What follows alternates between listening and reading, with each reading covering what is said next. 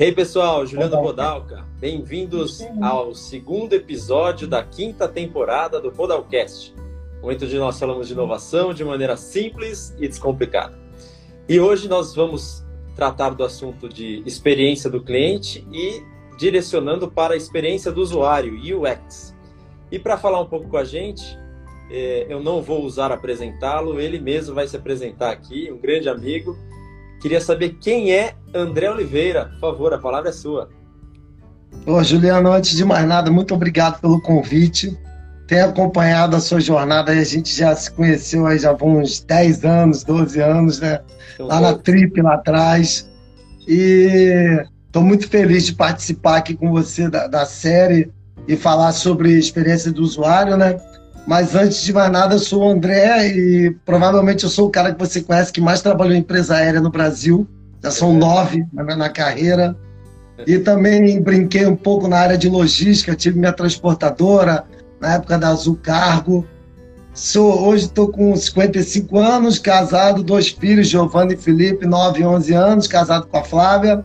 Moramos no Rio e gosto de pegar onda, assistir meu Fluminense, sofrer um pouco meu Fluminense, né?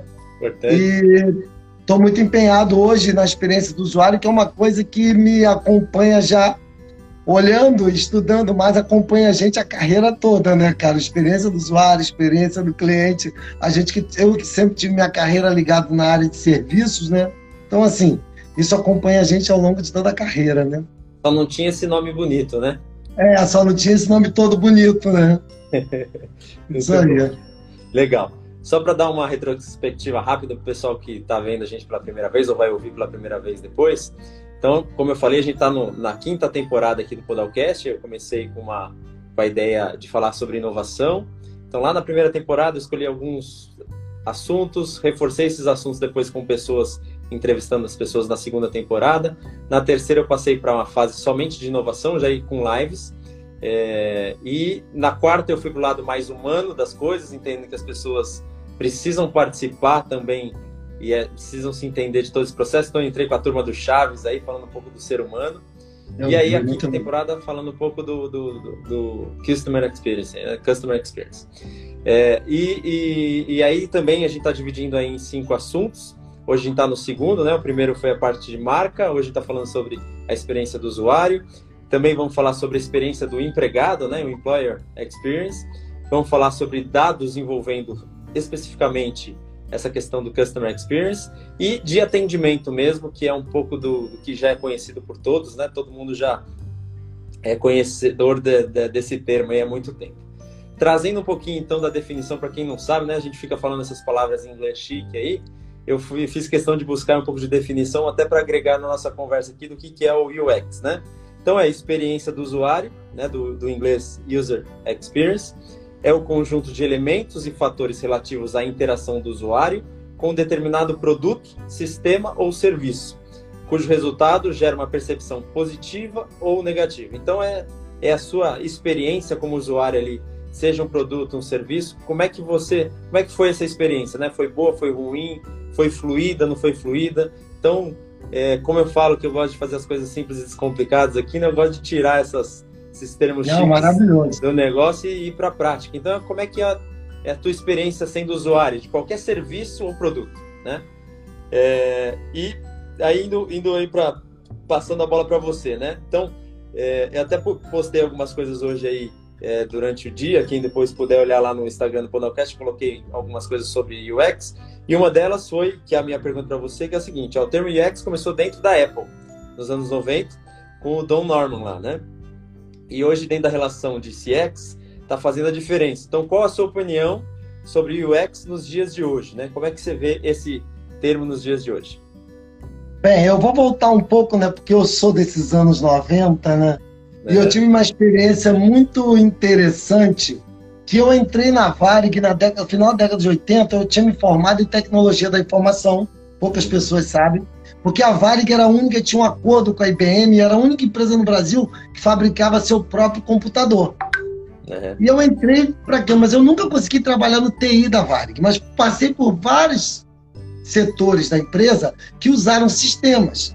E justamente ali no final da década de 90, na mesma época do, do Dan Norman lá, do Don Norman, a gente, a Varig comprou um sistema da Lufthansa Systems uhum. e a gente teve que colocar ele para dentro da empresa. Imagina, todo mundo usava papel, a, a, a produção da malha da empresa era no papel, era no sistema em DOS Basic, DOS, e, e a operação era toda no papel, então a gente teve uma guerra muito grande não mudar a experiência do usuário. O usuário interno não queria mudar, e justamente o que o Dan viu ali, eu também dei uma lida pesquisada, né? Que ele achou que os sistemas não, é, não estavam integrando com as pessoas, né? Então eu vivi isso. E trazendo para o mundo de hoje, cara, eu acho que o user experience hoje ela é obrigatória em jornada de produtos e serviços de qualquer empresa no mundo, né, Juliano? É, hoje nós temos a, aquela posição de design, de experiência, né? O cara tá ali criando, principalmente as startups trouxeram essa pessoa, ele tá ali encantando. Aquele curso que eu te falei da Startse que eu participei, a gente ouviu gente da Netflix explicando como que eles melhoraram a experiência do usuário e do cliente até o ponto do Netflix se tornar o tamanho que era, diminuindo o número de acessos, é, prevendo o tipo de filme, tipo de série que a pessoa queria ver. Então, assim, isso hoje em dia, é, a, minha, a minha percepção é todas as empresas no mundo que não estiverem pensando tanto de produto, de serviço, de, é, de indústria, qualquer empresa que não estiver pensando na experiência do usuário, tende a sofrer muito nessa, nesses próprios nesses próximos anos, tá? Eu, eu não sei se você já ouviu, é, mas a minha, como eu falei das temporadas, né? A primeira temporada que foi sobre inovação, que eu fiz podcast curtinho de cinco minutos, eu não vou lembrar agora qual foi o episódio, se foi o terceiro ou quarto, mas o nome dele é, é User Experience. Eu cito exatamente, é, se eu não me engano, a, o lançamento do Game of Thrones do, do Netflix, onde através de dados, na verdade foi foi foi, a, foi o episódio de dados e fatos né, que através de dados a Netflix conseguia prever se o Game of Thrones seria uma série é, boa ou ruim antes de lançar.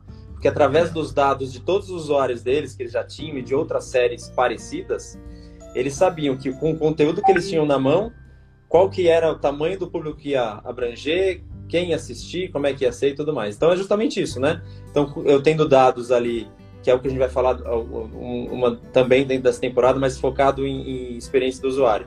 É, e também com, com essa visão de experiência do usuário, você consegue prever várias coisas antes mesmo de lançar o produto. Né? Hoje em dia as empresas elas têm que ter essa visão. Isso aí. E, e, e, eu, e eu tentei pegar aqui ao longo do dia o nome do cara brasileiro que foi o cara do User Experience Netflix, cara, inacreditável, lá do Vale do Silício. Ele deu uma palestra para gente durante o curso, e ele falando. A gente foi, a gente fazia pesquisa de campo e pesquisa entendendo o que, que o usuário Netflix chegava, como chegar na, no que ele gosta, para a gente ter hoje esse streaming hoje, que é um sucesso mundial, né, cara? É, é inacreditável, entendeu? Então, assim, voltando na nossa pergunta, né? É, eu bato de novo na tecla. A empresa de serviço de produto ou indústria que não tiver de olho na experiência do usuário, naquilo que encanta o cara, naquilo que ele quer ver ali, ele está perdendo. É aquilo. Muita gente com super apps e aplicativos é, é, investindo naquela cara no, no drop, né? Na, na, na, naquele cara pulando, usou o aplicativo e pulou, e tem aquela tela. Ei, por que, que você já vai embora? Volte aqui e tudo mais. É, isso é um, é um novo mundo, né, cara? Muito bom. E como eu, eu falo sempre, né, André, a gente está sempre. É, não tem como fugir disso. Todos os exemplos que a gente acaba usando é voltado para tecnologia, né? voltado para aplicativo, para experiência que é o, é o, mundo que a gente vive hoje. Mas muitas vezes as pessoas estão nos vendo, nos ouvindo aí, é, é, sei lá, talvez aquele comerciante que tem um negócio que não é tão grande, que não justifica ainda o cara ter um aplicativo, às vezes até um site não, não tem, ou até mesmo um funcionário fala, pô, eu dentro da minha pequenez, dentro dessa organização tão grande, é, como é que eu posso atuar? Será que eu vou ter que ir para a área de TI para isso? E eu, eu tenho certeza que não, né? Como a gente falou no começo lá, que você estava falando que você acompanha esse tipo de coisa há muitos anos, e só o termo que veio agora, eu sempre fui taxado de um cara muito chato, né? Por ser crítico e analisar processo. Então eu sempre cito aqui, enfim, nas várias conversas já falei sobre isso, eu, em qualquer lugar que eu vou, eu tenho dificuldade, falando do lado pessoal, eu fico analisando tudo e todos, né? Então, eu acho que já citei isso anteriormente, mas eu vou repetir. Uma tempo atrás eu estava numa padaria em Curitiba, e aí eu entrei na padaria, peguei a senha. Desculpa, entrei na padaria, fui direto pro balcão e pedi lá um café com leite misto quente. Simples assim. Tinha ninguém na padaria, só eu e a menina do balcão. A menina virou para mim e falou assim: "O senhor pegou senha?" Falei, poxa vida, não peguei onde que fica a senha. Fui lá na porta lá. Eu fui até a porta e peguei a senha. A senha era número 90. Aí eu olhei no, no, no aparelhinho lá, tava no 84. Falei, beleza, né? Falei, onde estão os outros seis aqui, né? E olhando pro lado, não vi ninguém. E beleza. Aí ela começou a olhar para mim, a menina. Aí ela começou a apertar o botãozinho, 85. Aí eu olhei pro lado, ninguém. 86. Aí até ela ficou irritada com o processo, né? E foi até o 90 rapidinho, assim, pim, pim, pim. agora pode vir. Aí falei, poxa, tá vendo? O que, que é isso? É você fazer um processo para você, né? Você não está fazendo para uhum. o cliente. Provavelmente aquele, aquele, aquela senha é importante, porque ela deve servir para você tá, fazer o, o dono deve querer saber quantas pessoas foram atendidas, ele tem que ter esse, esses dados até para tomar as ações futuras, quantos funcionários ele precisa, enfim. Eu não estou julgando o, o, o, a, a tecnologia, modo, isso, uhum. mas a experiência do usuário é péssima, né? É. A Beth, que você conhece bem, ela sempre falava muito isso. É, o processo ele, ele, tem que ser bom para quem? Para o cliente, né? É. Porque normalmente o gestor de qualquer nível organizacional ou até o dono da empresa, isso no passado era muito forte, né? Os, os gerentes de um, de um bar, de um restaurante, ele criava processos bons para eles. Né? Então eles fazem coisas para eles, não fazem para o cliente, pensando no cliente. Eu acho que isso talvez, por mais que isso sempre existiu, hoje em dia mudou muito. De você fazer algo focado na experiência do usuário, né? E, e enfim, essas grandes marcas, Apple e etc., aí, trouxeram isso, né? Que você usa um aparelho da Apple e você não sofre, né? Ele pensa por você, né? Ele faz as coisas por você. Acho que essa é a grande sacada do momento, né? E, e, e você falou uma coisa certa, a gente está muito ligado na tecnologia, né? Mas você vê, trazendo um pouco para o meu e para o seu caminho do passado, a aviação e a logística, né? principalmente a logística.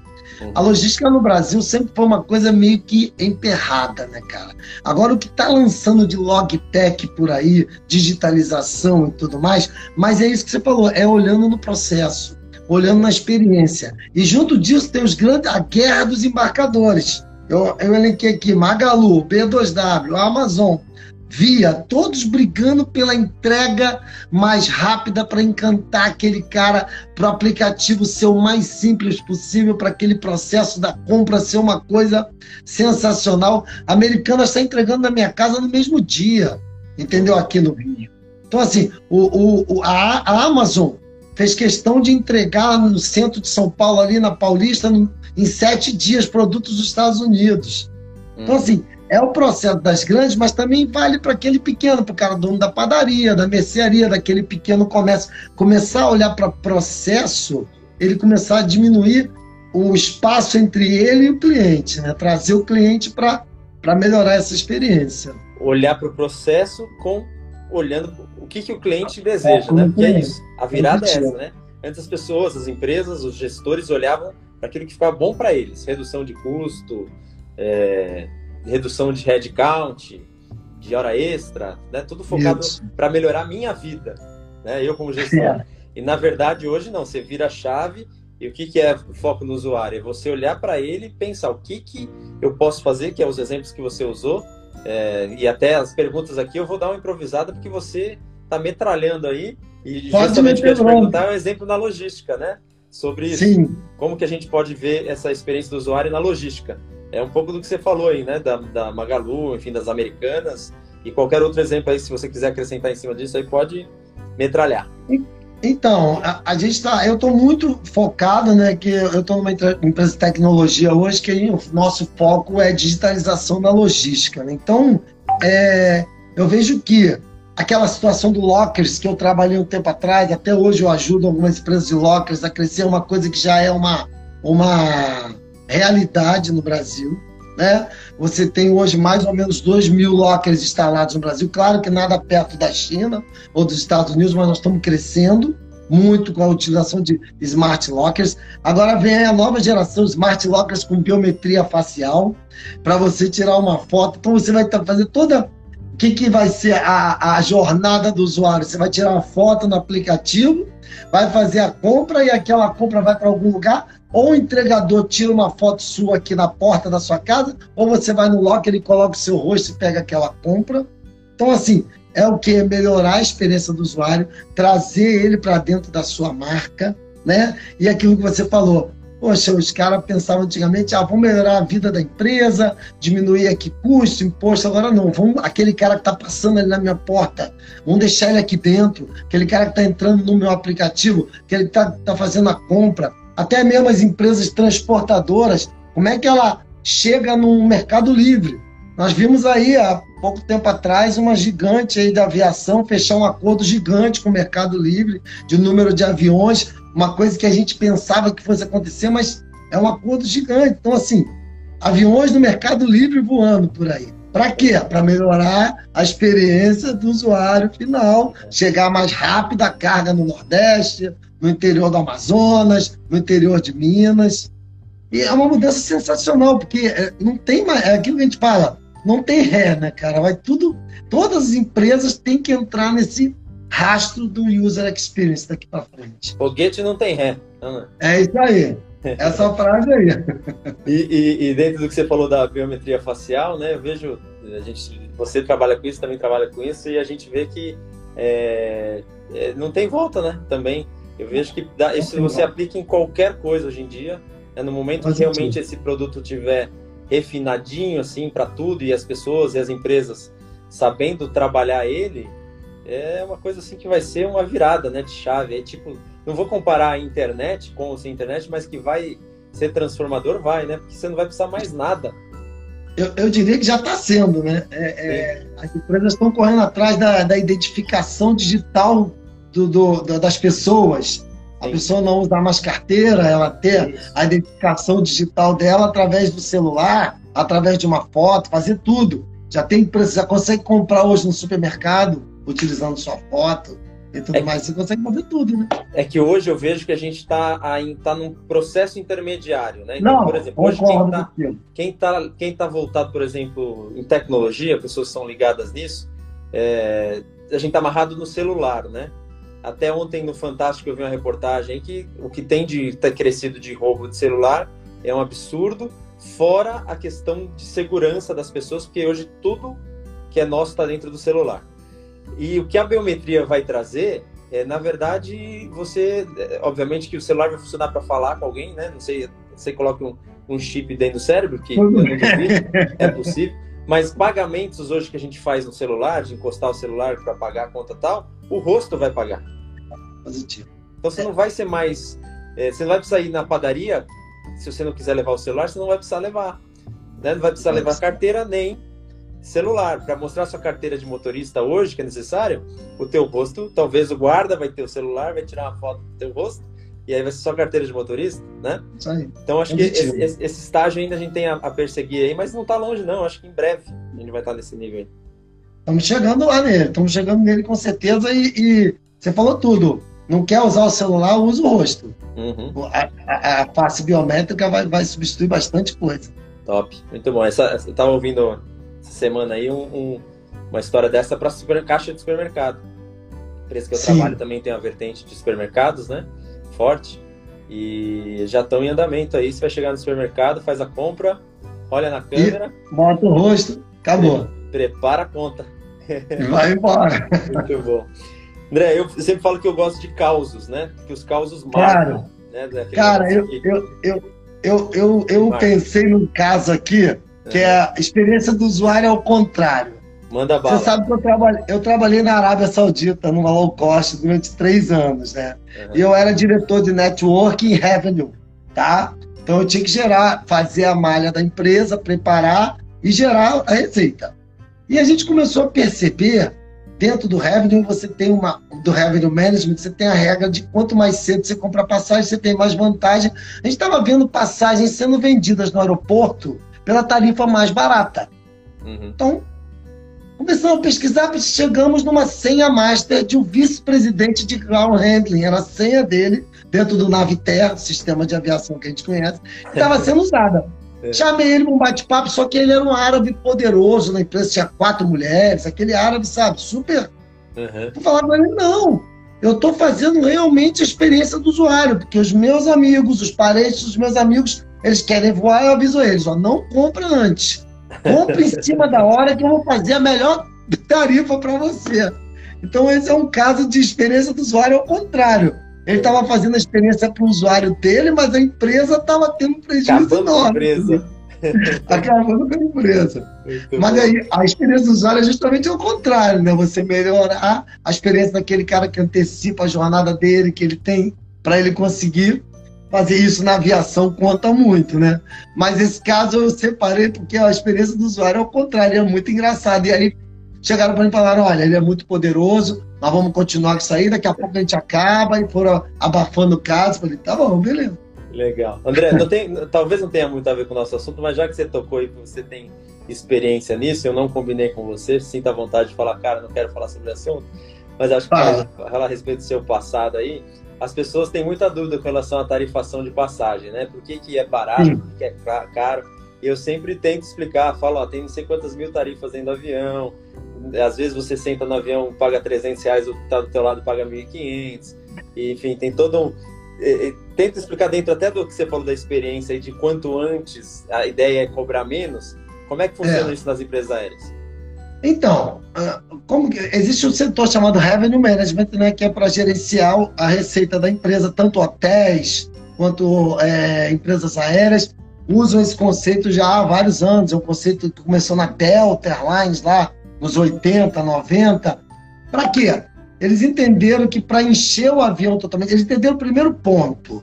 O voo depois que decola, aquele assento já era.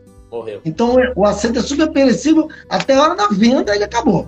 Então eu precisava maximizar aquela venda. Então, hoje em dia, os sistemas de, de venda de reserva eles abrem um ano antes. Se quiser comprar passagem para 2 de maio de 2023, está lá aberto. Uhum. E as tarifas são compensadas dentro o quê?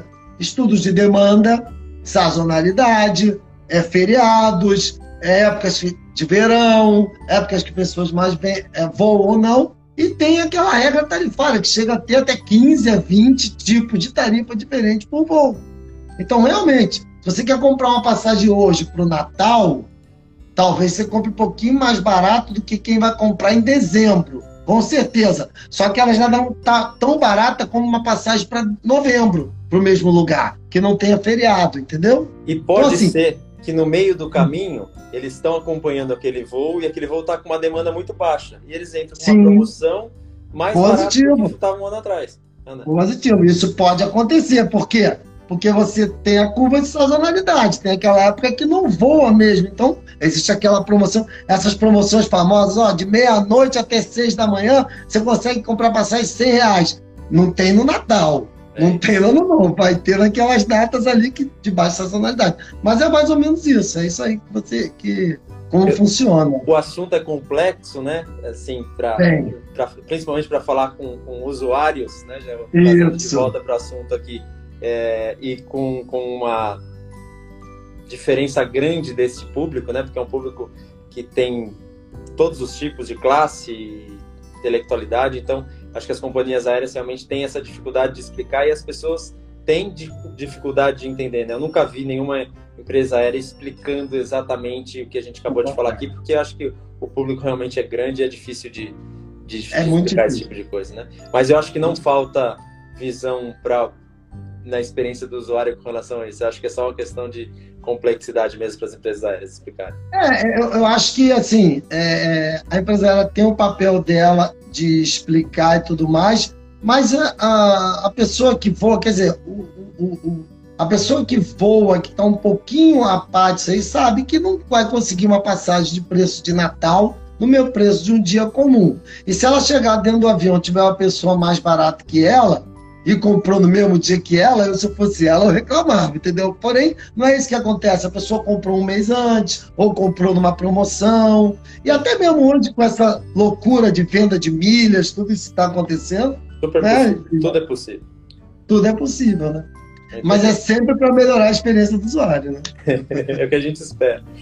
Beleza, Lesão. Partindo para o final da nossa conversa aqui, que eu gosto de, de lives rápidas, até para o pessoal depois conseguir ouvir e ver de maneira mais rápida, dinâmica.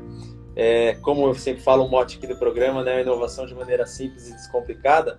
Então, dentro desse assunto que a gente está falando aí de, de Customer Experience e de User Experience, como que você acha que as pessoas podem inovar de maneira simples e descomplicada nesse ponto aí? Que dica que você dá para gente?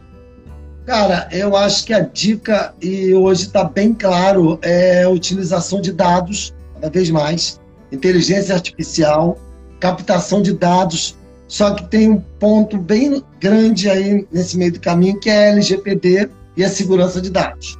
A gente está vendo hoje aí Google, Facebook sendo bombardeados por conta de, de segurança de dados e tudo mais. Porém, é, sabendo utilizar o dado, você consegue antecipar né, o que o, o consumidor está pensando e fazer a melhor experiência para ele. Tá? Eu acho que o, o, Netflix usa isso muito bem, a gente sabe disso. Você consegue.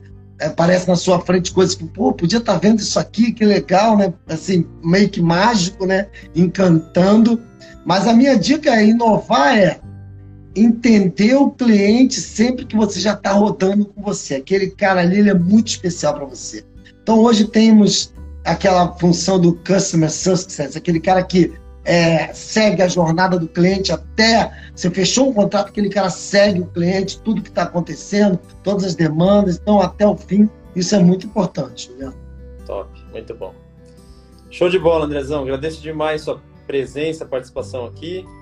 É, vamos, vamos continuar essa conversa aí qualquer hora. Vamos sim, vamos sim. Eu vou para São Paulo, vou te chamar para a gente bater um papo. Muito obrigado mesmo e sucesso aí no Podalcast, tá bom? Beleza, obrigado, obrigado a todo mundo aí que acompanha a gente e vai ouvir depois. Um, um abraço, querido.